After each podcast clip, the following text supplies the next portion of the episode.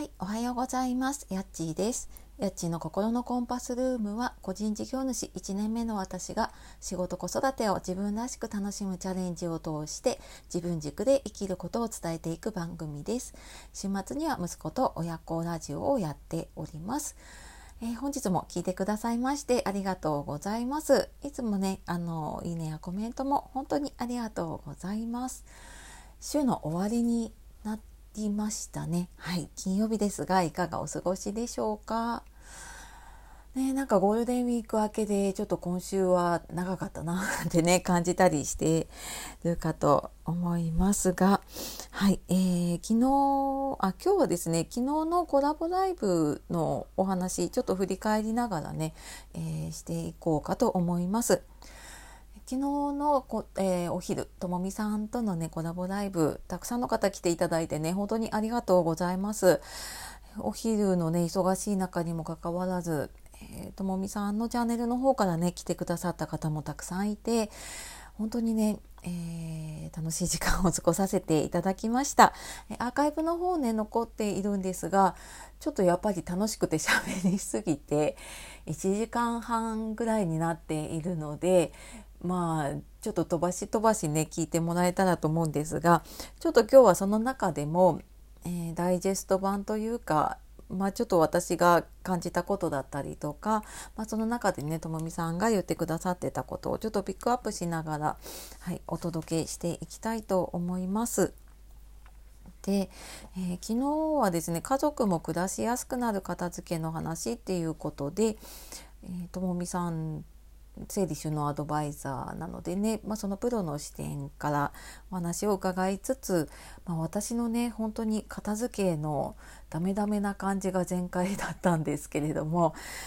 あの、はい、ちょっと自分で片付けを進めながら困っていることとか、まあ、今後ねやっていくにあたってどうしたらいいかなっていうことを結構ですねガチで相談をしているのでちょっと片付け困ってるなとかこれからやろうかなっていう方あのちらっと聞いていただけると 参考になるかもしれないです。でそのなんか片付けの話の中でうん、まあ、その家族がね困らないような形え家族が困らないようにするためのね片付けっていうのをもうちょっと私就活のね仕事をしているので、まあ、ちょっと考える機会が多くて、まあ、その話とかも聞いていきながらですねまあ、そういう視点を持ちながら片付けるにはどうしたらいいかっていう話を聞いていきました。でなんかその話を通してね一番感じたのってやっぱりなんか片付けってすごく自分と向き合う作業だなっていうのを感じました。で今ともみさんもねおっしゃってたんですけれどもの家族の片付けをする、まあ、その前にまず自分と向き合ってその自分の片付けができて自分が分かって管理できていて家族とフラットに話せる状態になっておくっていうことがまず大事だっていうふうに言われたんですね。なのでなんか片付けってどうしてもこう手段とかねあと何を使ったらいいかなっていうのを私もついつい考えちゃってたんだけれどもんなんかやっぱりその気持ちの面というかねマインドの面っていうのがすごく大事なんだなってで、まあ、そこが私もまだその片付けに対してできていないからあのなかなかね片付けができなかったんだなっていうのをちょっと感じましたね。で、えー、まあ、具体的にねじゃああの片付けていくにはどうしたらいいかっていう時にあのなんかやみくもに片付けていっても私もやっぱり何度もリバウンドしちゃってたんだけれどもあのまずなんか使う頻度を考えてそれに合わせてそのものの置き場所定位置を決める。でなんかあの書類だったらここっていうふうに決めてしまえばあの家族もねそこで分かりやすいしっていうことでまずなんかそこをね決めていくっていうのもねあの必要だなっていうふうに思いました。であとはあのまあ、その中でねカテゴリーを分けていったりとか、まあ、その辺もあのともみさんねいろんな方のところを見てこられていてやっぱりなんかどうしたら分けやすいかっていうのはでその人その家族によって違うから一旦やっぱ自分で考えてやってみてで違あの違ったらまたねあの他のやり方を試してみるっていうのがいいんじゃないかなっていうふうにねおっしゃってましたね。であとあの散らかっちゃう原因というかね 片付けてて挫折しちゃう方の原因でなんかこう後でやろうと思ってついついその辺にねあの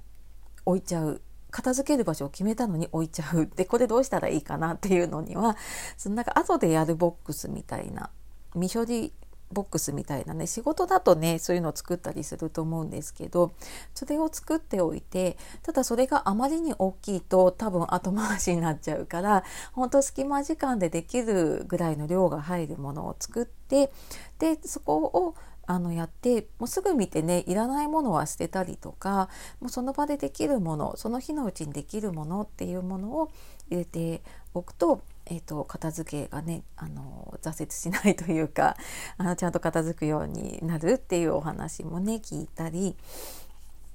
あとあの片付けていく中でこれ捨てようかどうしようかなってすごい迷って結局取っておいてっていうこととかもあるんですけどなんかその迷ったものを一旦入れておくあのボックス保留するボックスみたいなのを作っておいてでそこにちょっと一旦迷ったものを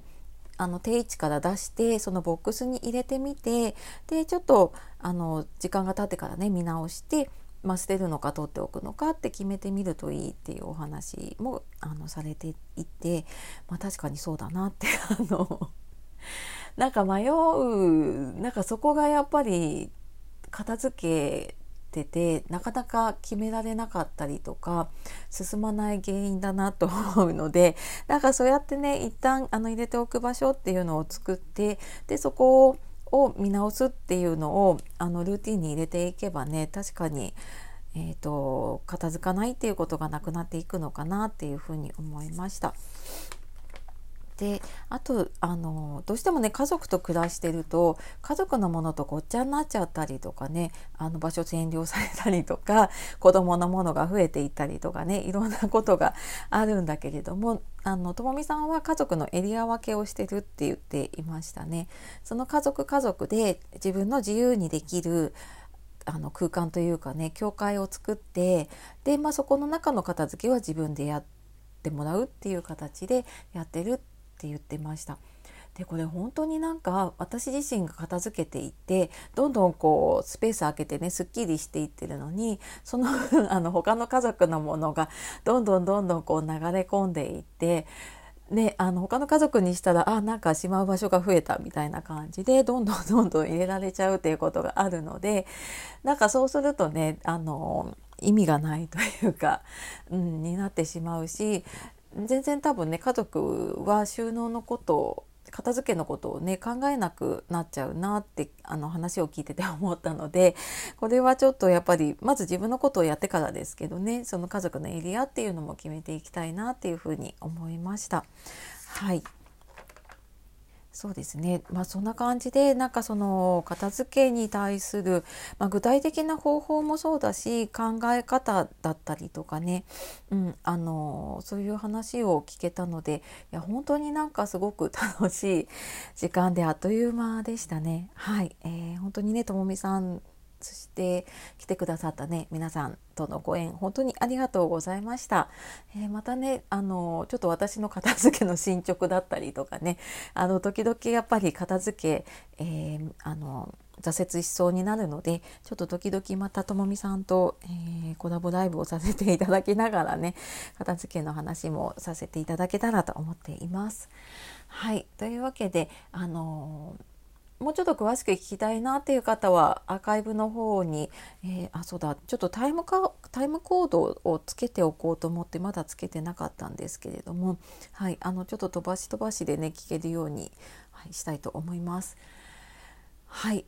では今日も最後まで聞いてくださいましてありがとうございました。えー、この話聞いてねよかったよっていう方あのいいねを押していただけると励みになります。では今日も自分らしく楽しんでいきましょう。次の配信でまたお会いしましょうね。さよなら、またね